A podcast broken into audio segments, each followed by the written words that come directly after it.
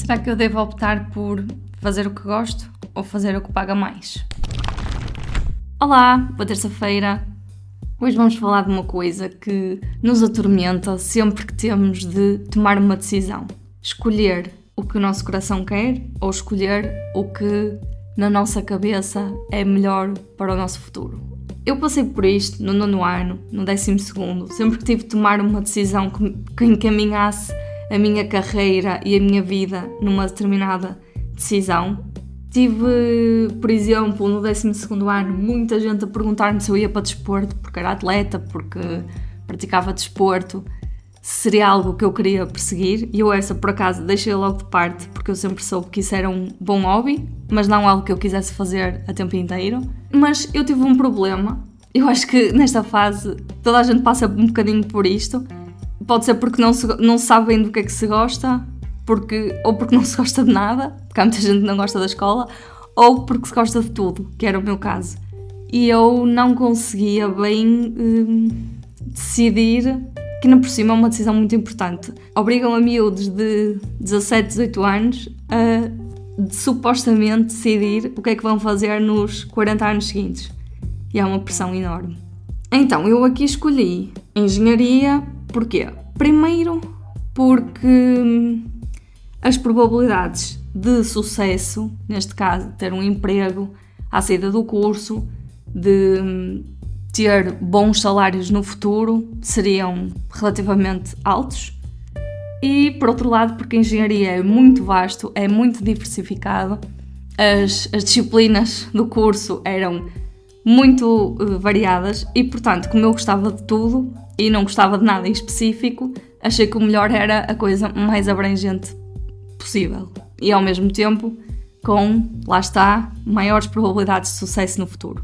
Agora, há aqui outra questão que eu acho que, se, não, não sei se na altura eu já tinha esta consciência, acho que não, acho que fui aprendendo mais tarde, mas sei que também não demorou muito, porque depois, na fase em que eu tinha as minhas irmãs entrarem para a faculdade, eu lembro-me de já ter tido essa conversa, pelo menos com a mais nova, que foi, no fundo, lá está, ela estava indecisa na altura entre um curso, entre outro, as saídas profissionais de um e do outro. Eu lembro-me na altura, estarmos a falar sobre isso, e eu estava a dizer que a minha opinião era que ela devia escolher, dentro daquelas opções, a que realmente achasse que gostava mais, porque quando uma pessoa é boa, acaba por ter sucesso na área que escolher. Por exemplo, na teoria, um engenheiro ganha mais do que um cabeleireiro. No entanto, o melhor cabeleireiro do país ganha, de certeza, muito mais do que o engenheiro médio. A mesma coisa entre um cozinheiro e um médico. O melhor chefe do país, de certeza, que ganha mais do que a maioria dos médicos. Por isso, claro que a carreira e, e a profissão são importantes, tem a ver com a procura que há no mercado, mas se uma pessoa for mesmo boa, e ser boa não é ser muito inteligente nem muito esperta, é gostar e querer fazer mais do que o que está a ser feito, pode ter sucesso em seja lá em que área for. Por isso, eu acho que olhar para as médias, ok, tipo, as médias dão uma indicação, mas não podemos ver isso como um limitador. Claro que há uma tendência, mas isso não quer dizer que nós tenhamos de ser aquela média. É assim, isto é o que eu digo agora, mas na verdade o que eu fiz na altura e num cenário em que eu tinha duas, três ou quatro coisas das quais gostava da mesma forma, foi então escolher a que tinha maiores probabilidades de sucesso. E o que é que é sucesso quando estamos a falar de trabalho? É empregabilidade e remuneração, porque queiramos ou não, quando nós trabalhamos é para receber o nosso salário no final do mês, senão seria voluntariado. E agora, no livro Quit Like a Millionaire, que é um dos meus preferidos sobre o movimento FIRE, a autora introduz uma ideia muito engraçada, que é no fundo o que eu fiz sem querer. Foi então escolher a profissão dentro do que eu gostava, não foi o que a autora fez, eu vou já falar sobre isso. Escolher uma profissão dentro do que eu gostava que me permitisse então ganhar um bom salário, construir as minhas poupanças. Na altura, quando eu escolhi, não fazia a mínima ideia, mas entretanto acrescentei então o objetivo de atingir a independência financeira e depois, com esta independência financeira, ganho todo um novo mundo de possibilidades. Todas aquelas carreiras e profissões e atividades que eu pus de parte porque não tinham boa remuneração ou boas probabilidades de sucesso, podem agora voltar a entrar na equação porque o dinheiro deixou de ser relevante. Eu identifico muito com esta autora porque ela também estudou engenharia, mas ao contrário de mim, que gosto do que faço, ela testava o trabalho. Ela dizia que era um horror sair de casa e ir fazer aquilo todos os dias.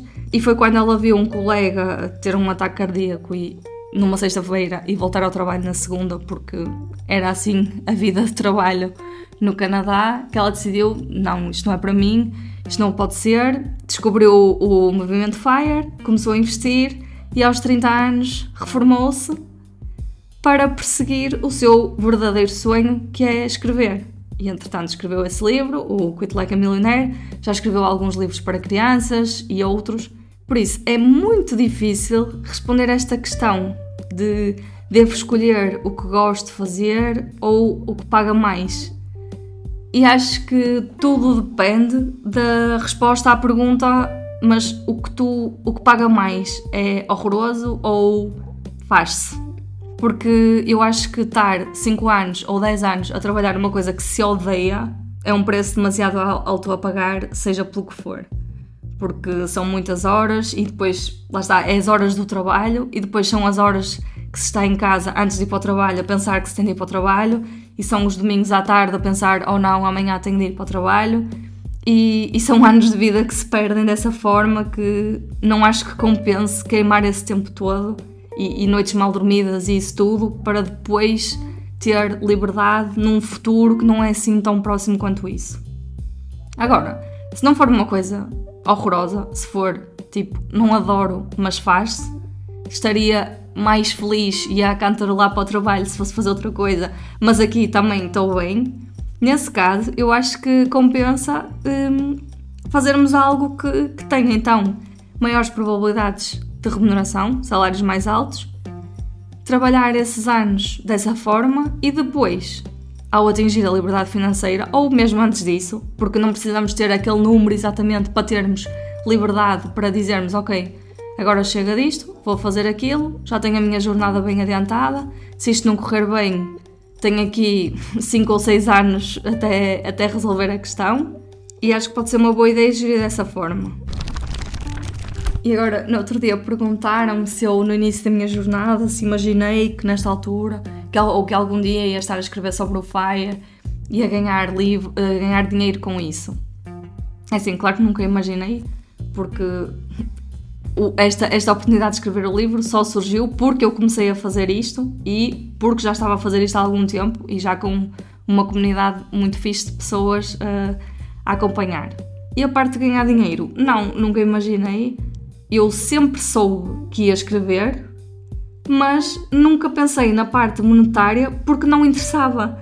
Porque o meu plano era precisamente passar a escrever quando estivesse no Fire. E no Fire as decisões não são tomadas em função do dinheiro que se vai ganhar, são, são tomadas em função do que queremos fazer.